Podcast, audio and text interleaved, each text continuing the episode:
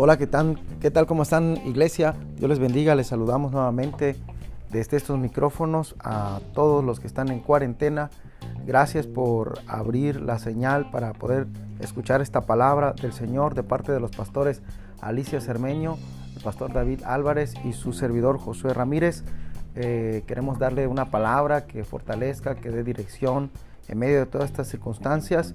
Sabemos que la roca fuerte, la roca inconmovible, la roca que es más alta que nosotros, es Jesucristo, el nombre que es sobre todo nombre, que hemos estado aprendiendo ya en estas semanas de Casa de Paz, es Jesucristo. No se confundan, la Biblia dice, aunque la tierra tiemble y se conmuevan las, en las entrañas de la tierra, caigan mil y diez mil y pase cualquier cosa, a mí no llegará. Decláralo conmigo y comenzamos este episodio de El Callado del Pastor hablando acerca de eh, vale la pena el proceso. Vale la pena el proceso. Eh, yo quisiera iniciar comentando acerca de una escena de una película muy conocida llamada Los de Men in Black. Si alguien lo vio con Will Smith. Y hay una escena muy particular en la primera parte donde Will Smith es llamado para convertirse en un hombre de negro. Y antes de convertirse le dan un día para prepararse y para pensarlo.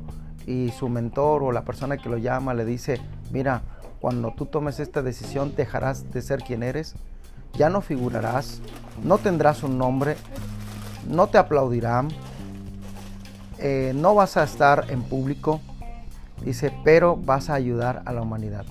Al final del día Will Smith se queda pensando, no puede dormir y en la madrugada cuando este Tommy Lee Jones se acerca para saber cuál es la decisión, Will Smith le dice solo le hace solo una pregunta, le dice, ¿vale la pena? ¿Vale la pena convertirse en un Man in Black? Y Tommy Lee Jones le dice, vale la pena. Amigo, amiga que me escuchas, vale la pena convertirse en un hijo de Dios, en una hija de Dios y pasar el proceso del Padre. En Hebreos capítulo 12 nos dice que azota y disciplina a todo aquel que recibe por hijo. Vale la pena cruzar por la disciplina del Padre en vez de la tristeza, la vergüenza y la amargura del pecado, de la separación de él. Caín, después de haber sido confrontado con su pecado, dijo, dura cosa es esta dura cosa. ¿Quién podrá resistir este castigo? ¿Cuál era el castigo del que hablaba Caín? La separación de Dios. Cuando nosotros estamos cerca de Dios somos procesados, somos llevados a un nuevo nivel de fe, a un nuevo nivel de gloria y a extraer de nosotros, como dice la palabra, de lo vil, lo precioso y invitados a ser convertidos como Él. Así que te invito a que estés atento yo cedo los micrófonos a la pastora Alicia Cermeño, que está aquí a mi lado, y al pastor David Álvarez para que sigan comentando. Vale la pena. Otra cosa que quiero, antes de compartir el micrófono, decir es que los que te hablamos llevamos ya más de 10 años siendo procesados. No te vamos a hablar de algo que es desconocido para nosotros o que no hemos experimentado en nuestra vida. Eh, más, mucho más hemos pasado y hemos visto la mano de Dios y te podemos decir, como dijo Tommy Lee Jones, vale la pena. Hola, ¿cómo están? Eh, nosotros queremos compartir en este día lo que es el proceso. El proceso es un tiempo, un tiempo en el cual nosotros tenemos que decidirnos a querer cambiar, en el cual nosotros tenemos que buscar a Dios de la manera como David lo buscó. Él fue apartado y separado cuando era un jovencito, probablemente 15 años, tal vez menos, tal vez más. Pero eh, te voy a decir que él eh, lo ungieron para que él fuera rey, el rey sobre Israel, y hasta los 30 años es que él recibió el reinado. Esos 15 años le tocó pasar de todo. Le tocó ser burlado por sus hermanos. Sarcásticamente le hablaban. Eh, se burló, aún el rey se burlaba de él cuando él decía que él podía acabar con el gigante. Toda la gente se reía de él porque Dios había puesto determinación en su vida. Te voy a contar que en ese tiempo de proceso, David eh, entró en la cueva de Adulam y entró juntamente con muchas personas amargadas, resentidas, quejosas. Y aquellos hombres que entraron de esa manera salieron cambiados porque estuvieron expuestos a un liderazgo, a un liderazgo bueno, a un liderazgo que había buscado a Dios. El proceso, él fue procesado, fue procesado como hijo, fue procesado como hermano, fue procesado como líder. Sin embargo, él vemos que él salió airoso en cada una de las pruebas. Eh, fue rey sobre Judá a los 30 años y unos años después fue rey de todo Israel, cuando se juntaron las doce tribus a rendirle, a, rendirle eh, la obediencia a David. ¿Por qué? Porque él había sido procesado de la manera como Dios lo había querido. Hasta donde nosotros, como líderes, como padres, como hermanos, como hijos, hasta donde nosotros permitimos ser procesados. Muchas veces la vanidad, el orgullo nos impide que nosotros seamos procesados porque nos ponemos en primer lugar y queremos que las cosas se hagan a mi manera, cuando yo quiero, como yo quiero, a la hora que quiero. Y el orgullo y la vanidad nos impiden que nosotros seamos procesados. El proceso nos lleva a pensar en los demás, a poner a los demás en primer lugar. Nosotros eh, dentro de la cobertura que tenemos del Rey Jesús. Es maravilloso lo que con lo que nos encontramos. El tiempo de proceso entra uno como nuevo creyente para ser un discípulo. Y te voy a decir que el discipulado no termina nunca. Nunca terminamos de aprender. ¿Hasta dónde es que vamos a aprender? Nunca vamos a terminarlo. Siempre hay algo nuevo, siempre hay algo formidable pero comenzamos esa etapa como discípulo. Y de ahí eh, nosotros somos llevados a ser líderes de casa de paz. Cuando tú eres líder de casa de paz, hay un cambio radical en tu vida porque dejas de pensar en ti, como te decía, y ahora piensas en las personas que se reúnen en tu casa, personas a las que amas, por las que tienes cuidado, por las que te esmeras, por las que muestras la mejor cara, tu mejor actitud, ¿Por qué? Porque tu actitud va a ser imitada de muchas maneras. Entonces eres procesado como líder de casa de paz. Pero de ahí pasas a ser un mentor cuando tienes muchos líderes a los que mentorear, a los que cuidar. Y eso te lleva a otra etapa. Cuando tú eres mentor tienes que cuidar de un liderazgo de personas que tienen su carácter ya formado y sus decisiones consistentes y tú tienes que cuidarlos y tener atención con ellos. Si tú piensas que ya maduraron del todo y te vas a encontrar con situaciones de amargura, de queja, tienen muy buena memoria. Todo mundo tenemos muy buena memoria para lo malo, pero pocos tenemos memoria para lo bueno. Se nos olvida cuando la gente nos ama, nos cuida, nos atiende y nos pone en primer lugar. La queja impide que uno, que uno madure como líder y aún como mentor. Pero no solamente vas a, seguir el proceso como mentor, sino que tienes que seguir adelante a ser un anciano de la iglesia. Cuando tú eres un anciano de la iglesia, tienes que cuidar de los mentores, de los líderes, tienes que cuidar de los nuevos creyentes, tienes que cuidar que todas las cosas funcionen. Das tu vida por los demás, como nuestro Señor Jesucristo, que la palabra de Dios nos enseña que Él dio su vida por nosotros. Él como pastor dio su vida por las ovejas. Aún dejó las 99 para ir por una sola porque una era valiosa. El Señor cuidaba sus relaciones.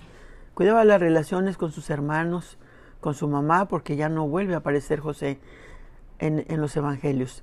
Cuidaba sus relaciones con toda la gente. Los cuidaba porque cada uno de ellos era importante para el reino. Eres importante para el reino.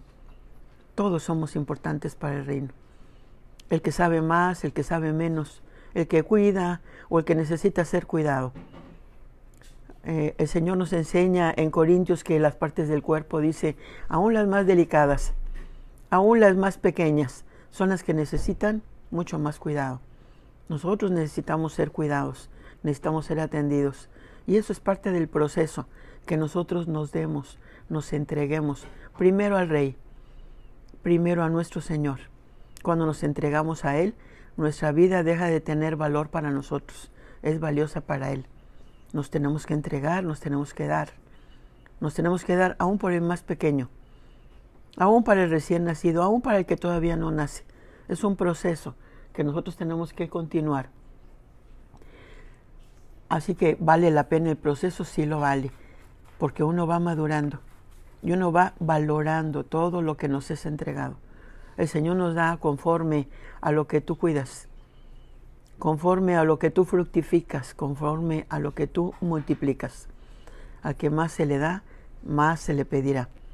Por eso el Señor nos permite pasar por situaciones difíciles, económicas, de salud, de relaciones interpersonales. El Señor sabe dónde está nuestra debilidad y ahí es en donde Él aprieta hasta que salga lo mejor de nosotros. ¿Qué es lo que el Señor está esperando? Está esperando la madurez del carácter. El carácter, la forma de actuar, la actitud que tenemos en frente de cualquier circunstancia adversa, la que sea. Puede ser alguien que te está tocando el claxon adelante. Puede ser alguien que te está molestando y te está fastidiando con palabras, eh, con palabras ofensivas. Eh, puede ser de muchas maneras que tú vas a recibir presión, porque a lo mejor necesitas ser paciente, a lo mejor necesitas ser amoroso, a lo mejor necesitas ser eh, tal vez más duro. El Señor sabe dónde es donde a nosotros nos hace falta algo. El proceso es el tiempo que el Señor nos permite en el que nosotros maduremos, porque Él está esperando que nosotros seamos semejantes a Cristo. ¿Te pareces a Cristo? Y no te digo con barba y bigote, no te digo con el cabello largo, ¿te pareces a Cristo en tu actitud? Y si no te pareces, pregúntate, ¿qué haría Cristo en tu lugar? ¿Tomaría esa actitud? ¿Hablaría esas palabras? ¿Sería duro? ¿Sería exigente? ¿O sería paciente? ¿O sería amoroso? Dios quiere formar el carácter de Cristo en ti y en mí, hasta donde tú se lo permitas. Permítele porque el Señor con lazos de amor te llama. Permítele que lo haga con lazos de amor. Permítele que sea con una suave seda y no con una lija dura. Permíteselo para que tú puedas entrar en ese proceso y salir procesado. Salir aprobado en cada una de las pruebas. El Señor nos ha preparado para este evento y para muchos más porque no termina aquí la prueba, apenas está empezando. Por eso es mejor que lo tomemos como una vacuna y aprendamos. ¿De qué tenemos que aprender? De los demás, de nuestros errores, de nuestra vida pasada, trayendo lo mejor del pasado, dejando ciertamente atrás todo aquello que cargabas, todo aquello que era queja, llanto, lloro, necesidad, soledad, angustia, dolor dejando atrás todas esas cosas y extendiéndonos hacia la meta, hacia el supremo llamamiento.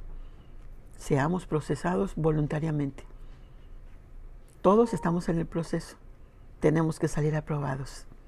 Como te comentaba, eh, inscríbete para el instituto en este mes de mayo. Iniciaremos un nuevo ciclo escolar.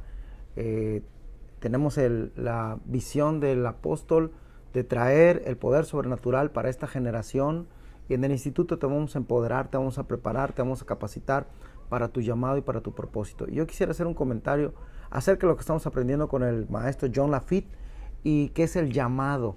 Eh, estamos hablando acerca del proceso y vale la pena el proceso. Hay un llamado, hay un envío. En este periodo se aplica la ley del proceso, que no es de dos horas, no es de una semana, hay un tiempo específico. Yo creo con lo que estamos viviendo que se están acelerando esos tiempos para ser procesados. Y bueno, realmente siempre, eh, ¿qué es lo que va a determinar el tiempo del proceso? La obediencia, la humildad, la mansedumbre, la disposición de tu corazón hacia la obediencia al Padre. Algo también que hemos aprendido es acerca del llamado.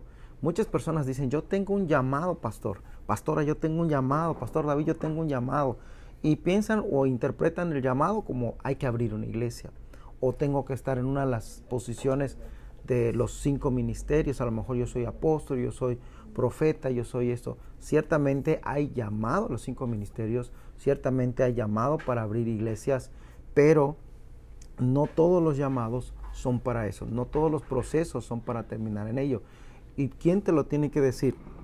La madurez, el desarrollo, el conocimiento de la palabra, tu mentor, tu ministro, y la pastora o pastor a cargo de tu iglesia es quien va a identificar tu llamado y te va a asignar una posición dentro de la iglesia. La Biblia nos habla acerca de que somos un solo cuerpo y que tenemos una función dentro del cuerpo y debemos estar contentos con esa función. Si el ojo dijera porque no soy pie, no soy del cuerpo, eso es irrelevante. El ojo tiene una función específica, el pie tiene otra, el estómago tiene otra y cada uno debe hacer su función específica. Tu proceso es para llegar a tu asignación, pero para llegar a, tú debes de saber cuál es tu asignación para saber cómo ser procesado. Decía el pastor Miles Monroe que cuando tú conoces tu asignación y tu llamado, todo lo que haces va a, estar enfocado. ¿Qué libros compras? ¿Con quién, ¿Con quién convives? Tu tiempo, tu dinero, tu esfuerzo, tus energías estarán enfocados a ese llamado. Por eso es muy importante que tú ores y pidas discernimiento para saber cuál es tu llamado. No todos son llamados a abrir una iglesia, no todos son llamados para ser apóstoles. Eh, hay quienes sí son llamados para ello, hay quienes sí son llamados para los cinco ministerios, para los dones del Espíritu o para los dones de inspiracionales, que puede ser artes, puede ser cómputo, puede ser media, muchas cosas que la iglesia hoy por hoy necesita, como por ejemplo en esta, en esta cuarentena y en estas circunstancias que estamos viviendo, donde le damos muchas gracias a Dios por haber levantado gente como el pastor David Álvarez y todas las personas que nos apoyan en media para poder transmitir todo lo que ahora está llegando a las casas, Gracias a Dios por haber activado ese llamado. Y es importante el que conecta el cable, el que pone la lámpara. Ahora que estábamos en la iglesia, yo no sabía cómo poner una, el color de la lámpara. Empezó esa lámpara, parecía que estaba ya eh, llamada a hacer otra cosa. Al final la tuvimos que apagar. Pero sabes, hay quienes están llamados a cómo apretar esos botones y a complementar lo que se está haciendo. Por eso necesitamos ser procesados todos para un enfoque específico de llevar la palabra. Todos nos hacemos uno, todos somos un cuerpo, el cuerpo de Cristo, y hay una sola cabeza, que es Jesucristo, la cual nos procesa, su Espíritu Santo, su palabra y las autoridades delegadas para que esto suceda en tu vida. Hermano, amigo que me escuchas, yo te animo para que le pidas al Señor. ¿Quién puede, quién puede, eh, quién puede hacer el llamado y quién puede hacer la designación? De tu asignación y tu propósito el que está arriba de ti. Puede ser tu mentor, puede ser tu líder de casa de paz, puede ser tu ministro, puede ser tu pastora. Nadie externo. Escucha, esto es muy importante, lo hemos visto en las clases de tercer año del instituto con el maestro John Lafitte, que es nuestra cobertura. Nadie externo, nadie externo de la estructura que Dios te dio puede venir a dar llamados.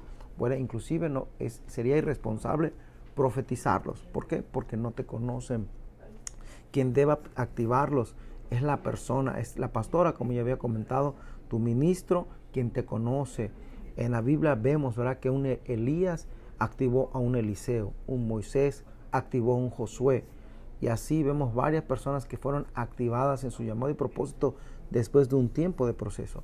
Entonces yo te animo para que no, no te desalientes, para que le pidas al Señor y seas agradecido si estás en una iglesia con propósito bien definida, con visión, que creo que es nuestra iglesia Ministerio del Reino, porque hemos agarrado la visión de el Rey Jesús con el apóstol Guillermo Maldonado, que creo que es una buena misión, una buena visión y una buena misión que lleva al propósito que es traer el, poder sobrenatural de Dios en estos tiempos, que es lo que más necesitamos, que Jesucristo mismo fue aprobado con señales, milagros, maravillas, y si Él tuvo que ser aprobado, también nosotros tenemos que ser aprobados en ese proceso.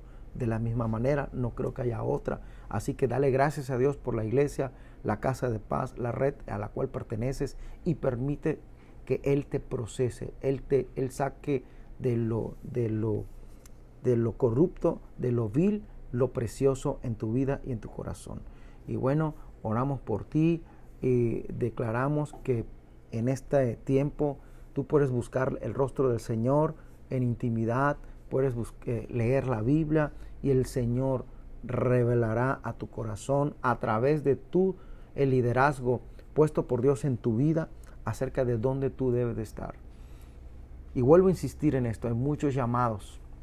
Puede ser que tú seas llamado a ser un empresario, puede ser que tú seas llamado a, a, a estar en casa, a cuidar a tus hijos. Sabes, el llamado de José. José no levantó un imperio, no dirigió un ejército. ¿Qué fue José? Fue un buen padre, un buen trabajador y un magnífico padre. La Biblia dice que estaban José, María y el niño, siempre estuvo presente, proveyó, cuidó, protegió, le dio nombre, le dio identidad, le dio eh, en la etapa que era más necesaria, inclusive los psicólogos dicen los siete primeros años del niño son los más vulnerables, son los que forman el carácter. Y hubo un hombre que supo formar el carácter de aquel que nos daría salvación. Así que ningún llamado, ninguna posición es de menospreciarse. Ahí donde el Señor te haya puesto, ahí hazlo con toda tu mente, con todas tus fuerzas, con todo tu corazón, pidiéndole al Señor y estando ahí. ¿Sabes? El Señor pone en mi corazón también la palabra divorcio. La palabra divorcio significa dejar la asignación o el lugar sin la autorización de la autoridad.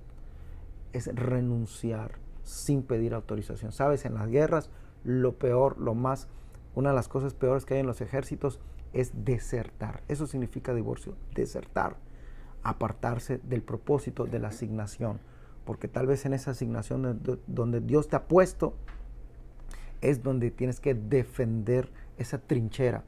Desde ahí, desde el comercio, desde la casa, desde la iglesia, donde te haya puesto, siéntete contento, siéntete agradecido, eh, pídele al Señor dirección, riega, también eso es muy importante, el propósito tiene que ser, eh, tiene que ser abonado, compra libros, prepárate, inscríbete al instituto, disipúlate, no te apartes de tu casa de paz. Jala del manto. Pídele al mentor que te enseñe. Hay cosas que si no sabes cómo interceder, si no sabes libros de la Biblia, apréndete ahora los libros de la Biblia. Repásalos. En vez de estar viendo otra cosa, comienza a aprenderte los libros de la Biblia, el Antiguo, el Nuevo Testamento. Comienza a leer, a preguntar, pregunta, pregunta, pregunta. Y el Señor, ¿por qué dice allá este, Jeremías 33.3? Clama a mí y yo te responderé. Así Él te va a dar dirección para cumplir tu llamado, tu propósito y, caminar y acelerar tu proceso. El único que puede acelerar procesos, déjame decirte también, es el Espíritu Santo y es la obediencia.